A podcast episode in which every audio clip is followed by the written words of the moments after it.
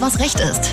Der Rechtspodcast ohne Krawatte, Zwirbelbart und Anwaltsblabla. Aber dafür mit alltäglichen Rechtstipps, konkreten Antworten und jeder Menge Spartricks. Präsentiert von Ganze Rechtsanwälte.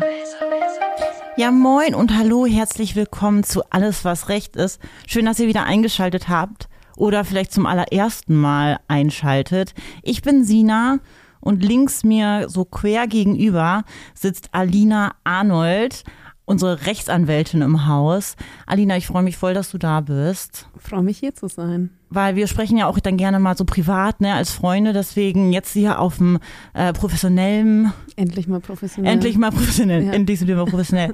Und zwar, ich habe mir ein Thema ausgesucht für heute. Es geht um Vereine. Ich bin nämlich auf einen Fall gestoßen, und das fand ich ein bisschen äh, skurril.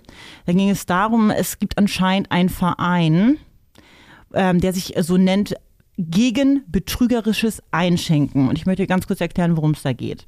Da ist es äh, so, dass ähm, der Verein laut Satzung den Zweck verfolgt, im Dienste des Verbraucherschutzes ganz allgemein gegen das noch immer verbreitete schlechte Einschenken vieler Wirte vorzugehen. So, und da kam ich doch ins Grübeln. Was darf ein Verein überhaupt? Wann darf es einen Verein nicht geben? Und was dürfen die Mitglieder überhaupt? Und da anscheinend jeder zweite irgendwo in einem Verein drin ist, habe ich gedacht, das könnte ein paar Leute draußen auch interessieren. Und deswegen komme ich auch direkt zur ersten Frage. Bist du ready? Ich bin ready. Okay, weil die erste Frage ist tatsächlich so, was ist eigentlich der Unterschied zwischen einem Verein und einem Verband? Das hört sich ja ziemlich ähnlich an. Ist es denn auch das Gleiche? Also ähm, es kann man grundsätzlich sagen, dass es unterschiedliche Strukturen und Funktionen haben. Also Vereine sind halt meistens mit gemeinnützigen Zwecken. Also ähm, die sind meistens von Privatpersonen zusammengesetzt, während dann aber Verbände meist einen wirtschaftlichen Zweck haben und die aber auch aus Unternehmen äh, zusammengesetzt sein können. Und Meistens ist es aber so, dass die beiden immer gemeinsame Interessen vertreten. Ähm, Verbandsrechtlich gibt es in Deutschland eigentlich keine eigene Verbandsgesetzgebung.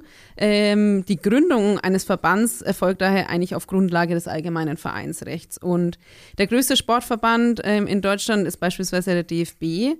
Ähm, der hat im Jahr 2021 7,1 Millionen Mitglieder verzeichnet. Okay, das ist so ein typischer Verband, wie man ihn kennt, mit genau. wirtschaftlichen genau. Zwecken in irgendeiner Art und Weise verbunden auch. Ne? Exakt.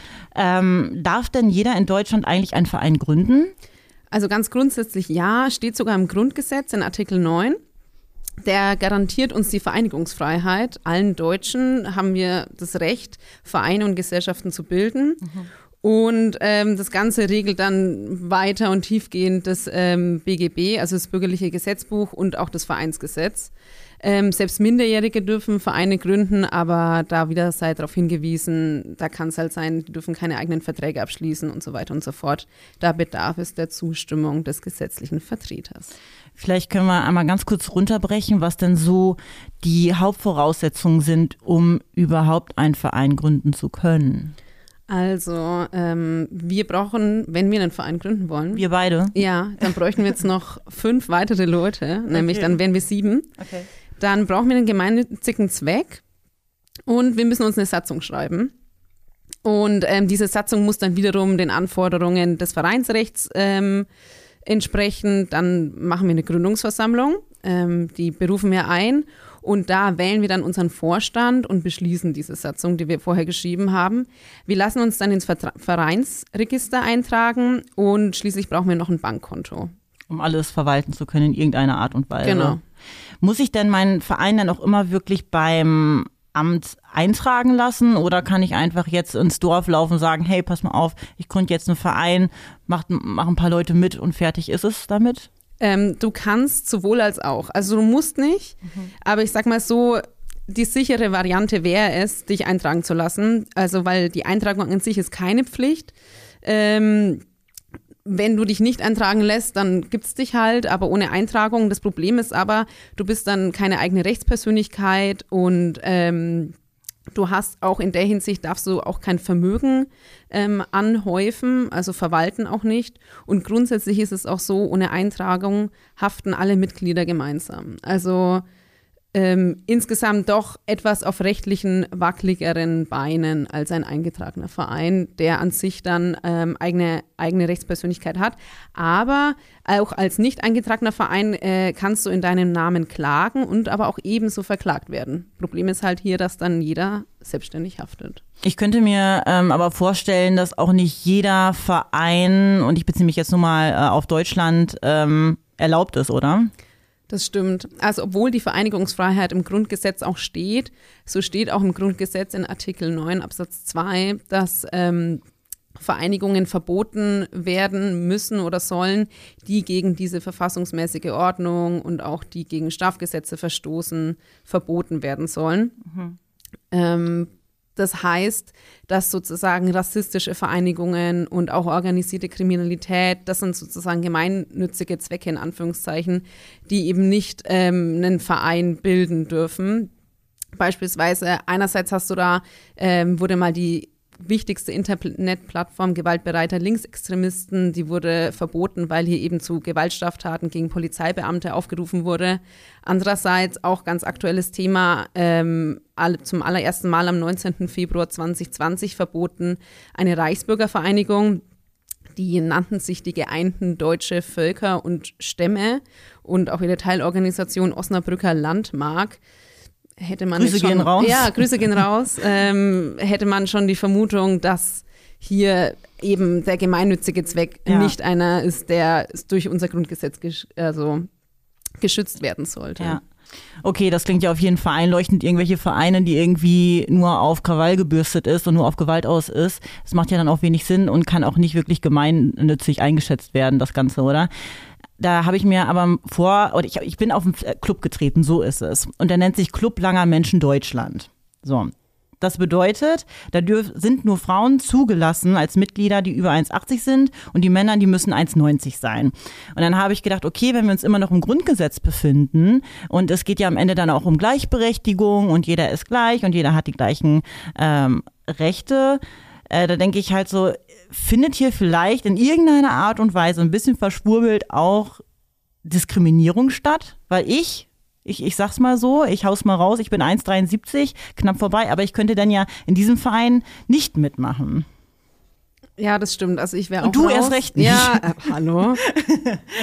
also ähm, grundsätzlich gebe ich dir recht. Äh, Gleichbehandlungsgrundsatz, der steht in Artikel 3 Grundgesetz. Und ähm, aber letztendlich in der Hinsicht ist es dann doch eine Einzelfallfrage und vor allem auch eine Abwägung, inwiefern hier individuelle Interessen ähm, diskriminiert werden und auch inwiefern diese Satzungsbestimmung gegen Vereins, Vereinsrecht verstößt. Ähm, also es kann sein, dass sozusagen, wenn bestimmte Menschen, also wenn du jetzt sozusagen unbedingt in diesem Verein aufgenommen werden möchtest, dann kannst du dagegen juristisch vor, vorgehen. Mhm.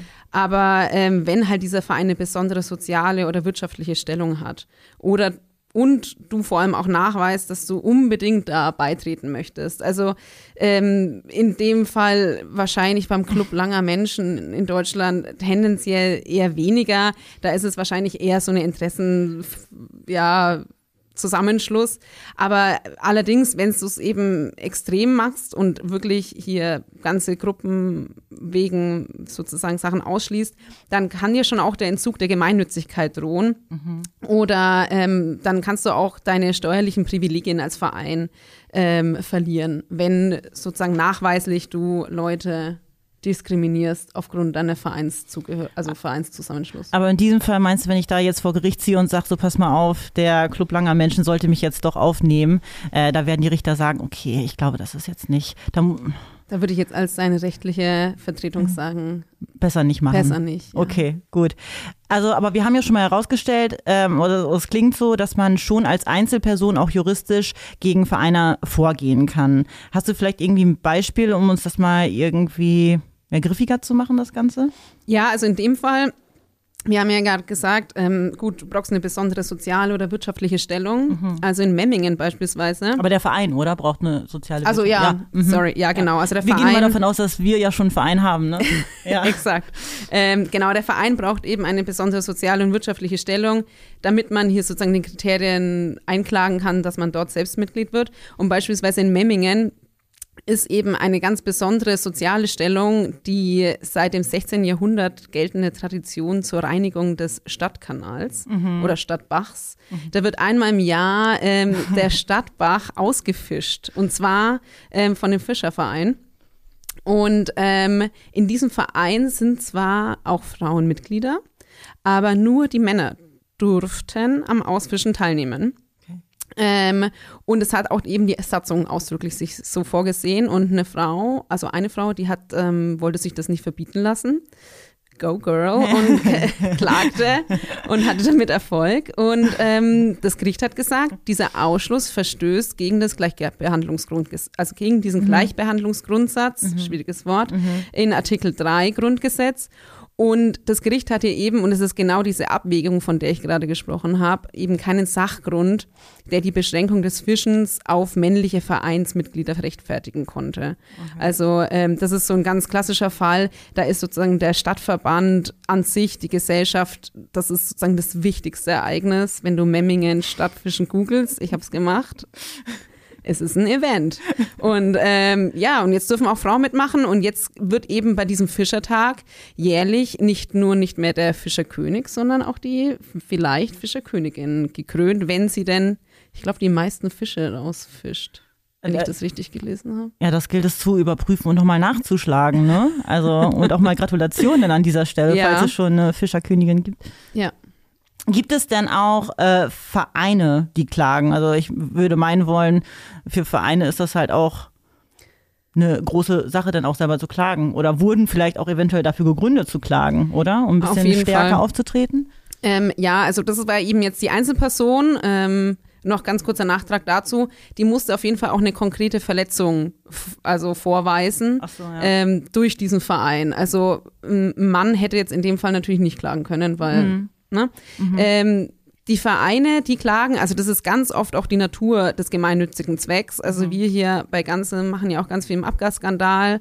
Ähm, da gibt es beispielsweise auch ganz viele Verbraucherschutzvereine, die hier ähm, Klagen einreichen, beispielsweise auch die Deutsche Umwelthilfe, die ist in der Hinsicht auch ein Verein. Ähm, da gibt es auch Vereine, was wir auch ganz neu machen, ähm, Facebook, Datenschutzverstoß, da gibt es auch schon mehrere Verbraucherschutzvereine, die hier sammeln und eben gegen große Konzerne in der Hinsicht ähm, dagegen vorgehen, auch beispielsweise gegen die Hassrede und so weiter, weil man eben auch der gemeinnützige Zweck oder der gemeinsame, das gemeinsame Interesse kann eben auch sein, das Vorgehen gegen große Konzerne, was als Einzelperson schwieriger ist. Was ich mich auch gefragt habe, wenn oder, oder inwiefern ein Verein auch irgendwie entscheiden kann, ob und wann Mitglieder entlassen werden. Also wenn ich jetzt irgendwie ein Mitglied nicht ausstehen kann, ich möchte ihn irgendwie raushaben oder mir gefällt irgendwie nicht, wie der politisch irgendwie eingestellt ist, gibt es da irgendwie die Möglichkeiten auf dem rechtlichen Wege auch Mitglieder aus dem Verein zu werfen, einfach, einfach so oder rauszuwerfen. Also grundlos kannst du es auf jeden Fall nicht machen. Ich könnte dich jetzt aus unserem neu gegründeten Verein nicht einfach rauswerfen, weil mir dein Näschen nicht mehr passt. Was ja auch Quatsch ist. Ne? Äh, ja, vollkommen an den Haaren herbeigezogen.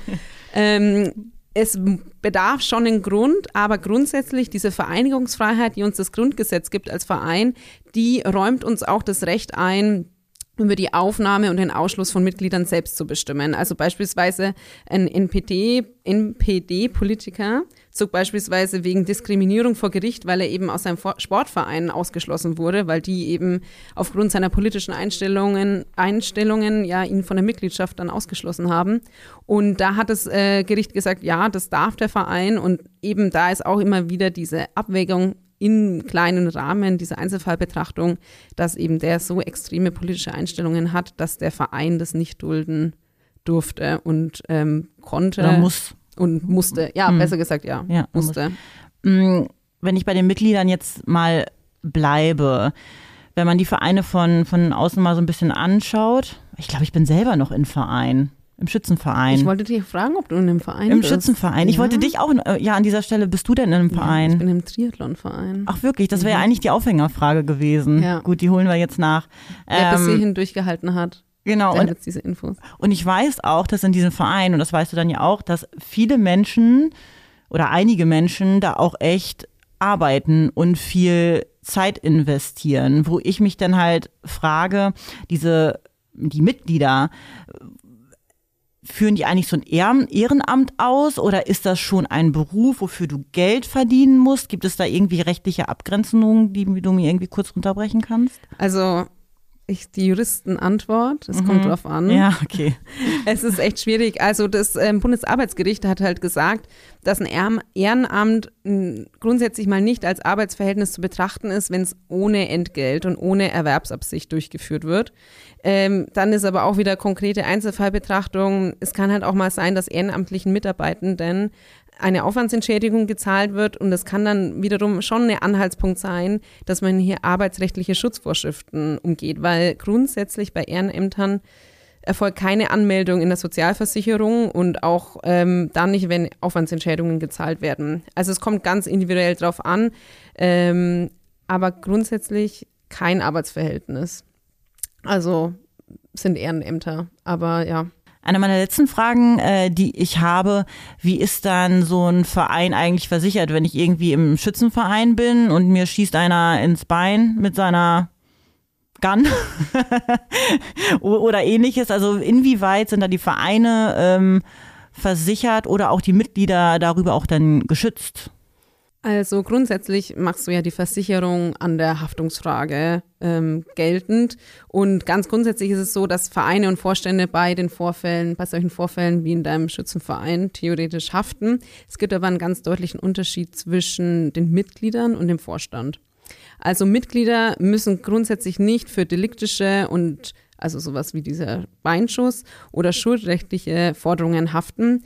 Da gilt ganz grundsätzlich der Grundsatz der Vereinshaftung, ähm, weil hier sozusagen der Verein dann für sowas an sich haftet und für sowas sind dann Vereine auch an sich verhaftet als verhaftet. Verhaftet. Ver, ver, ver, versichert, meinst du? Du meinst versichert, ne? Ja, versichert.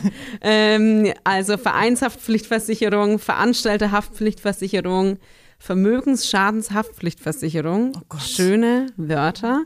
Ähm, das ist auf jeden Fall sowas, was den Verein an sich ähm, absichert für die Aktivitäten seiner Mitglieder. Ähm, Demgegenüber kommt dann wieder der Vorstand. Beim Vorstand ist es so, dass der persönlich und im schlimmsten Fall sogar mit seinem Privatvermögen haftet. Ähm, da gilt die Haftung nach außen, also außerhalb vom Verein, nach 26 BGB.